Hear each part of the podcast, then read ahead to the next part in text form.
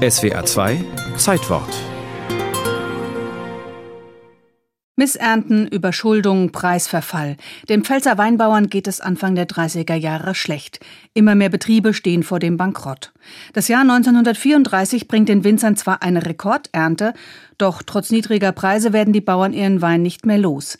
Sie vermarkten nicht selbst, sondern sind auf Händler angewiesen. Die aber wurden vom Naziregime mit Berufsverbot belegt. Verleger Peter Meininger aus Neustadt. Der Export war in jüdischen Händen und die Importeure im Ausland waren auch Juden. Das heißt, es konnte nicht mehr exportiert werden. Keiner hat mehr deutsche Weine importiert. Es gibt Unruhen. Eine Lösung muss her.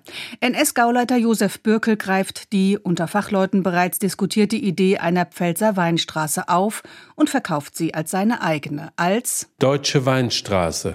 Die Initiative stößt bei der Reichsregierung in Berlin und in anderen Weinregionen auf Kritik.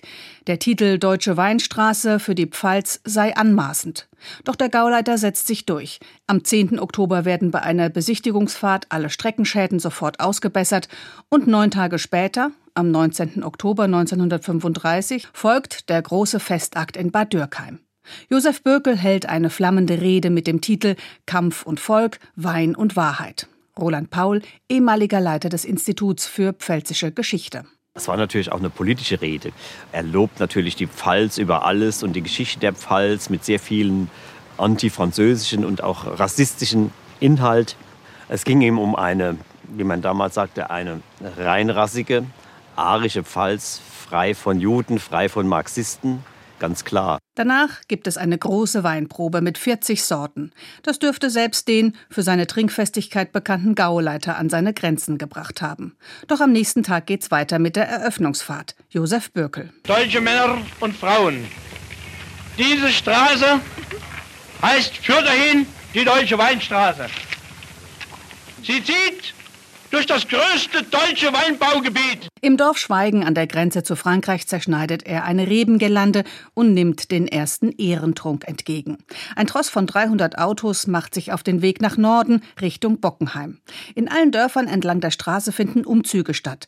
Bis zu 100.000 Menschen sollen unterwegs sein. Es war ein Spektakel ungeheurer Ausprägung in Geräuschen, in Gesängen, in Demonstrationen von Farben, in Volksfesten. Die ganze Weinstraße war beflaggt.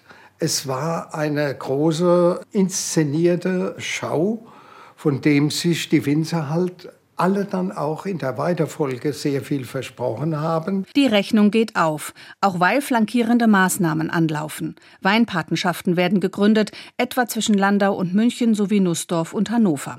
Die Städte verpflichten sich unter anderem bei Veranstaltungen Wein aus der Pfalz auszuschenken. Außerdem werden Kraft durch Freude Reisen zu Weinfesten organisiert. Doch der Erfolg währt nicht lange. Wenige Jahre später beginnt der Zweite Weltkrieg. Und danach Ludger Teekampe vom Historischen Museum der Pfalz in Speyer. Man hat nach 45 so getan, als wäre nichts gewesen. Die Fremdenverkehrswerbung hat den Begriff natürlich weiterhin benutzt, weil er hatte ja positive Effekte. Die Pfalz wurde bekannt in anderen Teilen des Reiches oder dann nachher in der Bundesrepublik. Und man hat sich letztlich kritisch mit der deutschen Weinstraße, mit der Entstehung nicht so sehr auseinandergesetzt. Josef Bökel ist mit der deutschen Weinstraße zweifelsohne ein Werbekugelungen, der bis heute anhält. Doch sein Name steht in den Geschichtsbüchern in anderem Kontext. Er ist für die Deportation tausender Menschen in Konzentrationslager verantwortlich. Deutsche Weinstraße hin oder her.